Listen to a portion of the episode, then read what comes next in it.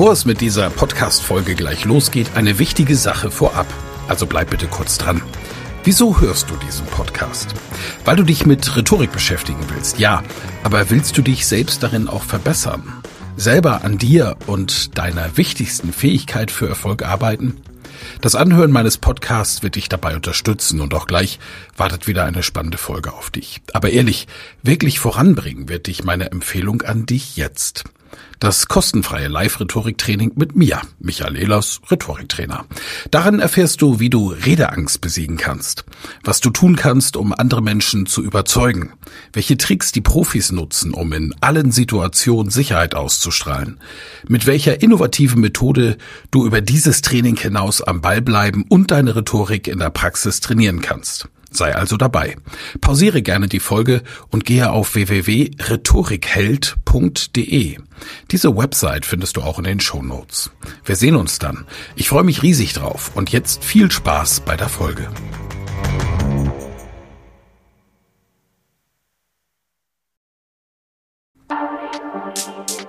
Elas Rhetorik Podcast. Wer was zu sagen hat, der sollte reden können. Ihr Rhetorik-Podcast für Management, Kommunikation und Strategie. Hallo und herzlich willkommen zur Folge 5 im zweiten Kapitel Positiv formulieren. Diese Folge trägt den Titel Weichmacher. Eigentlich sollte ich häufiger Podcast-Folgen machen. Es wäre gut, wenn man mir dort Unterstützung geben würde. Eventuell sollte ich vielleicht auch mal darüber nachdenken, unter Umständen mir vielleicht doch einen Redakteur zu besorgen, der mir hier meine Folgen schreibt. Na, lieber Podcast-Hörer und liebe Hörerin, ist Ihnen etwas aufgefallen? Ja, genau, das ist diese Art zu formulieren, wie wir sie immer wieder und viel zu oft hören. Und Sie haben alle wesentlichen Weichmacher in diesem Satz gehört. Eigentlich, sollte, man, müsste, eventuell, vielleicht, unter Umständen, um Gottes Willen.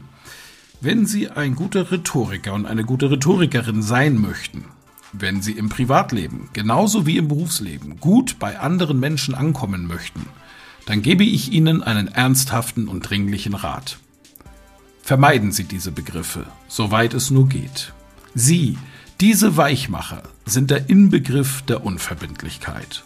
Und wenn Menschen etwas nicht mögen, dann sind es Menschen, die unverbindlich sind. Unverbindliche Menschen sind nicht greifbar. Was sollen wir mit einem Menschen anfangen, der immer nur davon spricht, dass man eigentlich etwas tun sollte, dass man dieses tun sollte oder müsste, dass man eventuell mal ein neues Projekt angeht? Unter Umständen, also wenn die Umstände passen. Gerade Führungskräfte, die den Fehler machen, in der Mitarbeiterführung häufig diese Konjunktive, diese Weichmacher einzusetzen, gerade die haben es in ihrem Leben schwer und werden keine große Karriere machen mit Mitarbeitenden, die bereit sind, für ihren Chef und ihre Chefin durchs Feuer zu gehen. Werden sie nicht.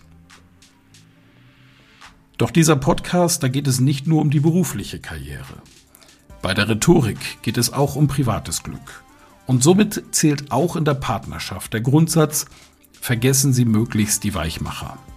Sagt der Mann zu seiner Frau, Schatz, eigentlich würde ich gern mal wieder mit dir ins Restaurant gehen. Wir sollten mal darüber nachdenken, dass wir unter Umständen vielleicht einen Restaurantbesuch zu zweit, nur du und ich in Betracht ziehen. Meine Damen, ich weiß, dass viele Frauen diesen Podcast hören. Bitte schreiben Sie mir, wenn ich im Unrecht bin. Meine E-Mail-Adresse gibt es auf meiner Website, wie auch ein Kontaktformular unter www.rhetorik.me. Habe ich recht?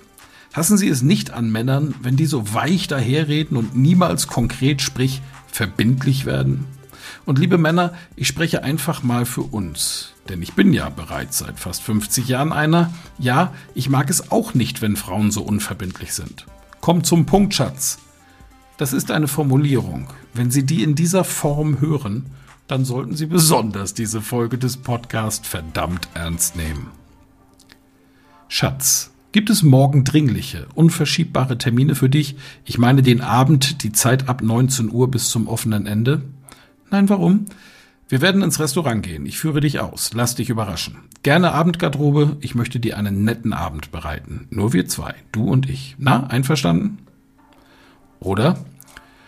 Lieber Mitarbeitender, ich habe von unserem Boss gehört, dass er mit der Produktivität dieser Abteilung nicht ganz einverstanden ist. Wir sollten vielleicht mal darüber nachdenken, ob wir nicht gewisse Dinge umstellen, unter Umständen also, wenn es Ihnen und Ihren Kollegen passt, eigentlich sehe ich da doch vielleicht Möglichkeiten, wie wir eventuell diese Abteilung produktiver machen könnten.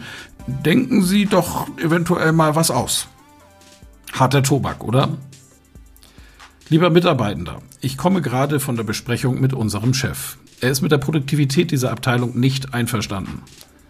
Ich als Abteilungsleiter mache mir ernsthafte Gedanken, wie wir diese Abteilung umstellen.